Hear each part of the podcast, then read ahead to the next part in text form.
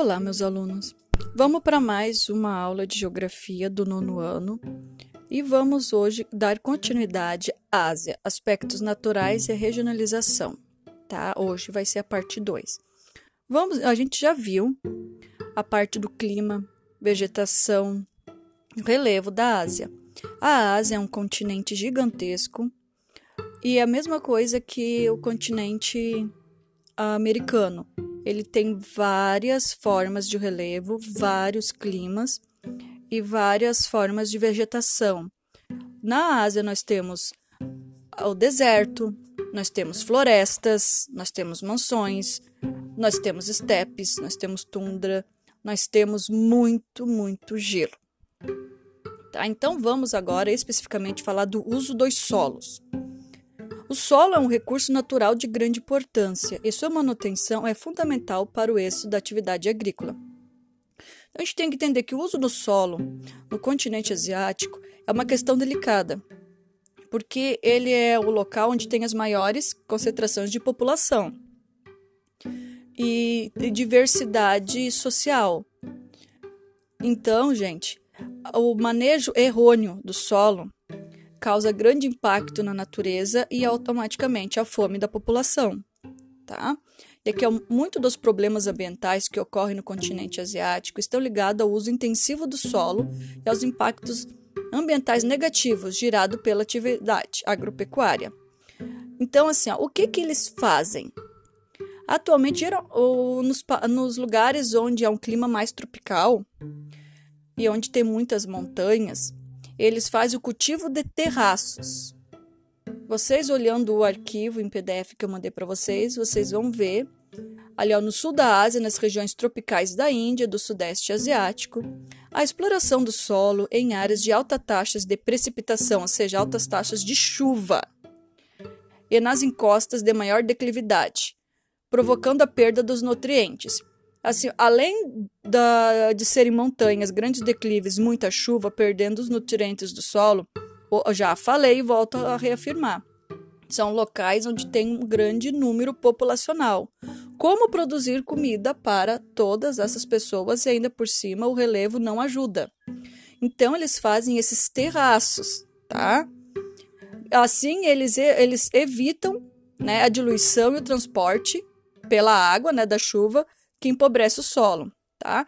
A solução utilizada né, nas áreas do cultivo em curvas de nível, conhecidos como terraçamento, que torna a erosão do solo menos intensa, retendo os nutrientes nas áreas de plantio.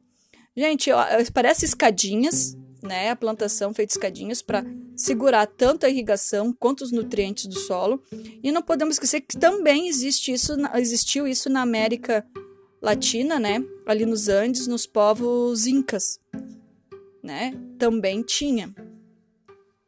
Daí vamos agora para sustentabilidade. Voltando a dizer, um, um continente muito povoado, com sérios problemas ambientais, eles agora estão também fazendo, lutando para fazer cidades sustentáveis. Os países mais desenvolvidos eles se destacam em planejamento de cidades sustentáveis, metrópoles inteligentes, uh, cidades verdes, para, como se diz, com ecossistemas adequados, com preços populares. Eles tentam fazer, vão estão tentando fazer uma, uh, uma cidade altamente sustentável, ecológica, plantações também altamente ecológicas e um destaque para ela Iskandar, uma cidade, uma cidade na Malásia.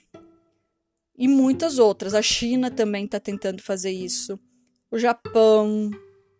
Inúmeros países do continente asiático estão lutando e muitos com êxito para as cidades sustentáveis.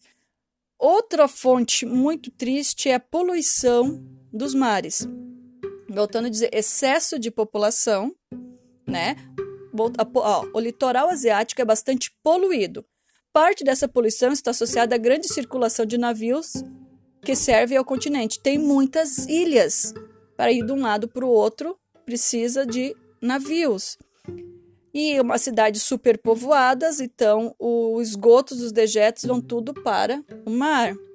E outro desastre causado pelo homem juntamente com a natureza é o mar do Japão, mais precisamente na cidade de Fukushima, onde teve o tsunami e que gerou um vazamento de água radio radioativa no litoral, contaminando um pedaço do oceano também. Daqui a pouco vai ter uh, peixinhos, Lago de Zila.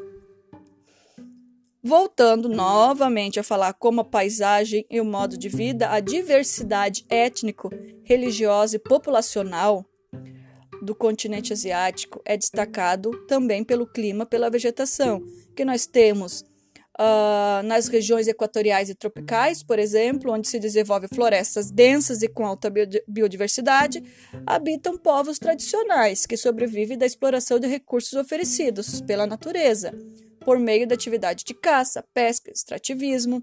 Também ali no Japão, que é um ter ter território composto por muitas ilhas, e litoral, lá é a, pesca que é mais desenvolvida. E na Ásia Central, onde é caracterizada pela baixa umidade, ou seja, não tem chuvas é lugar seco desértico, e a presença de estepes e de vegetação de deserto, os povos nômades que vivem nos pastoreiros Vivem de pastoreio de ovelhas, camelos, vacas e cavalos. No deserto existe uma grande amplitude térmica, ou seja, de dia é super quente e à noite é super frio. Daí tem no PDF que eu dei para vocês as imagens, né, do Yurt, que são os povos nômades para poder transportar de um lado para o outro as suas casas. Ela é feita de taquaras e feltros, lã, e super quentes e térmicas. Também destacando a sua roupagem, também as suas vestes também são adaptadas ao clima e à sua cultura e religião, tá? Daí a atividade de fixação tá para vocês fazer duas redações, em que você irá relatar a diversidade étnica, religiosa e o modo de vida da população do continente asiático, ou seja, vocês vão pesquisar a diversidade do povo asiático. Vocês vão relatar, a, vão destacar as principais etnias, as suas religiões e como elas vivem. Isso é uma redação, mais ou menos de 20 linhas, tendo introdução, desenvolvimento e conclusão. E a segunda, vocês vão relatar o manejo do solo, como o povo asiático maneja o solo, e vocês vão destacar cidades sustentáveis, como elas estão fazendo o seu desenvolvimento sustentável. Tá? Beijos.